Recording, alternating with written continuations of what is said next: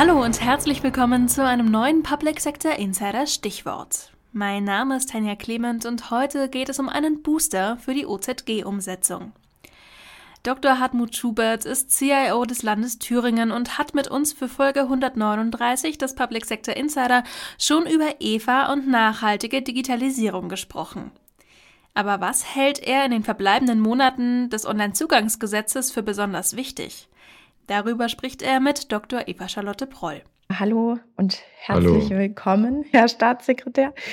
Im April haben Sie bei uns im Behördenspiegel im Gastbeitrag angekündigt, Mitte 2022 kurz innezuhalten und einzuschätzen, was bis Ende des Jahres an OZG-Digitalisierungsvorhaben realistisch umsetzbar sein wird. Welche Ergebnisse hat dieses Innehalten gebracht?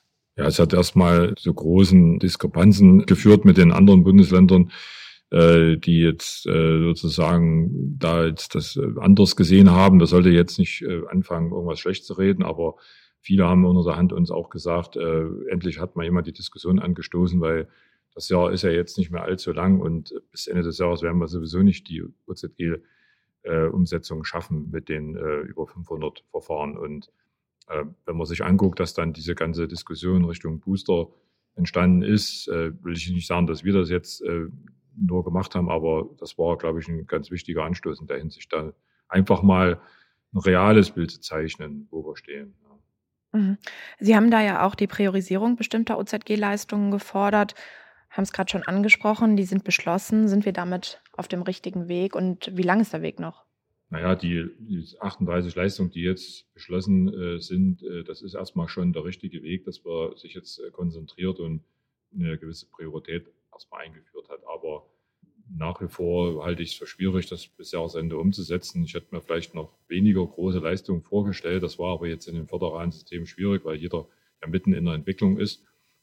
Aber von den 38 äh, Leistungen stehen heute auch erstmal nur um die 10, 12 überhaupt zur Verfügung. Die anderen werden gerade noch gebaut von den einzelnen äh, IT-Dienstleistern. Und wenn die dann im Oktober, November erst zur Verfügung stehen, wird das mit den Ausrollen in den, auf der Gemeindeebene halt schwierig werden. Das wird eigentlich nicht mehr schaffbar sein. Das heißt, wir werden auch, sage ich jetzt mal voraus, die Leistung nicht bis Jahresende schaffen. Aber der Weg erstmal zu priorisieren, das war, glaube ich, auf jeden Fall richtig. Eine ähm, Sache ist ja auch die Finanzierung.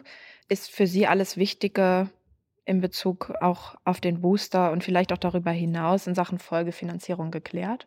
Na, das kann man so nicht sagen. Also gut ist erstmal, dass äh, überhaupt die Erstellung der Online-Dienste weiter vom Bund auch finanziert werden kann, was nach wie vor eine schwierige Diskussion ist, wie dann die Folgekosten äh, zu verteilen sind, beziehungsweise da gibt es zwei Punkte. Das erste ist, wie wird abgerechnet, nach welchen Verfahren. Äh, da gibt es jetzt gewisse Lösungsansätze. Thüringen hat es da einfach, weil wir gesagt haben, wir wollen die Leistung selber bezahlen, auch für die Gemeinde- und Landkreisebene und stellen das denen dann kostenfrei zur Verfügung. In den anderen Ländern wird da scheinbar ein ziemlich kompliziertes Abrechnungsverfahren mit der Gemeindeebene stattfinden müssen. Die Verteilungsebene, wie das, was das Geld angeht, glaube ich, kriegen wir noch eine Lösung hin. Aber wie kann es gelingen, dort bei den Kosten, die überhaupt weitergereicht werden, also für den Betrieb der Leistung, für eine Weiterentwicklung, es wird ja Gesetzesänderungen geben, es wird auch nicht alles so bleiben, wie es ist, es wird vom Verfahren der Digitalisierung wird es immer eine Weiterentwicklung geben, viel anwenderfreundlich und so weiter. Dieser ganze Wandel dann, dieses, dieser Change-Prozess, der da ständig stattfindet, der muss ja irgendwie finanziert werden. Und das wird vom Bund nicht mehr passieren. Das heißt, da sehe ich die größten Hürden. Und ich kann dann auch keine Wirtschaftlichkeitsberechnung machen, ob nicht eine Leistung selber zu entwickeln am Ende für mich günstiger ist, wenn ich gar nicht weiß, was ich dauerhaft äh, bei den anderen finanzieren soll. Und das haben wir schon seit zwei Jahren diskutieren wir das. Und es gibt eigentlich bis heute dafür jetzt noch nicht die richtige Endlösung, würde ich mal sagen. Herr Staatssekretär, herzlichen Dank. Danke auch. Danke, dass Sie auch diesmal wieder dabei waren. Machen Sie es gut und bis zum nächsten PSI Stichwort.